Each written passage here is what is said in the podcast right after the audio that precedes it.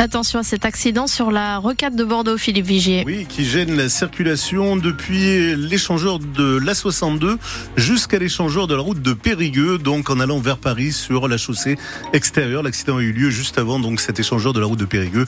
Essayez d'éviter absolument ce secteur et surtout passer la Garonne par le pont, euh, le pont Saint-Jean et pas le pont François Mitterrand, qui est complètement bloqué au nord de Bordeaux, quelques ralentissements autour euh, du pont d'Aquitaine, en allant là aussi vers Paris depuis le lac. Autre accident qui ne gêne pas la circulation apparemment, c'est sur l'avenue de l'Isère à Mérignac, mais soyez prudents quand vous arrivez dans ce secteur. La météo, Stéphanie Brossard, ça va se couvrir dans les prochaines heures, nous dit Météo France. Oui, demain matin, euh, il y aura quand même à nouveau des éclaircies, puis le ciel va à nouveau se couvrir euh, demain, en particulier sur le littoral et dans le sud du département. Pour les températures, ce sera toujours aussi doux demain, entre 17 et 20 degrés.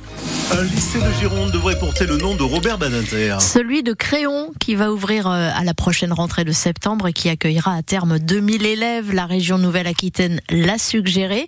Ça doit maintenant être officiellement voté et c'est un honneur, nous dit le maire de Créon, Pierre Gachet. C'est à lire sur francebleu.fr.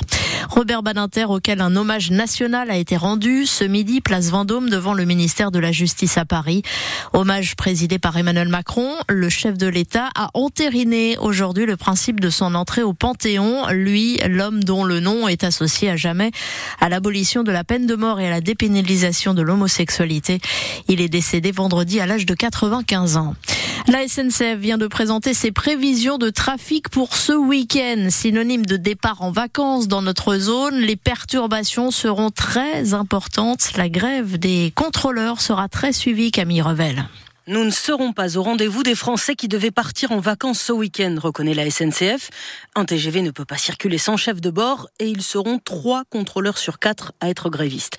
La compagnie ferroviaire prévoit donc un TGV Inouï sur deux, un Ouigo sur deux et autant d'intercités vendredi, samedi et dimanche. Elle recommande aux voyageurs, s'ils ne peuvent pas reporter leur déplacement, de vérifier la circulation des trains la veille à 17h. Si vous avez réservé un train ce week-end, vous recevrez un mail ou un SMS qui vous dira s'il circule. S'il est annulé, vous pouvez l'échanger sans frais dans n'importe quel TGV où il reste de la place entre demain et lundi, ou bien vous pouvez être remboursé de la totalité du prix du billet. Dans les deux cas, la SNCF vous offre 50% de réduction sur votre prochain voyage en TGV ou intercité, à condition de le réserver sous 30 jours précision signée Camille Revel. Un homme recherché à Bordeaux après avoir blessé sa compagne avec une arme blanche. C'était lundi soir vers 19h30. Il a pris la fuite. Une enquête est, est ouverte. Nicolas Sarkozy saisit la plus haute juridiction, la Cour de cassation, après sa condamnation en appel aujourd'hui à un an de prison, dont six mois ferme, dans l'affaire Big Malion, celle des dépenses excessives de sa campagne présidentielle perdue en 2012. Gérald Darmanin est lui définitivement mis hors de cause par la justice des accusations de viol le visant depuis 2017. La Cour de cassation a rejeté le pourvoi de la plaignante du ministre de l'Intérieur. Les viticulteurs de Gironde, frappés en particulier par le mildiou l'an dernier, peuvent faire appel au fonds d'urgence annoncé par le gouvernement. La procédure de demande d'aide est en ligne depuis aujourd'hui et jusqu'au 11 mars. Et dans le détail, c'est à lire sur francebleu.fr. Et puis 15 jours après la fin des opérations de blocage un peu partout en France des agriculteurs, la coordination rurale du Lot-et-Garonne a mené plusieurs actions aujourd'hui, notamment à Montségur, en Gironde, dans la commune du député Renaissance Pascal Lavergne, en déversant euh, de la paille et des pneus devant trois banques parce qu'elles ont préféré détourner le regard que d'apporter des solutions aux agriculteurs. Fin de citation. On connaît l'affiche de la quatrième soirée de concert prévue au Vélodrome d'Arcachon cet été. Ce sera euh, une soirée électro le 27 juillet, très exactement, avec notamment The et Martin Solveig.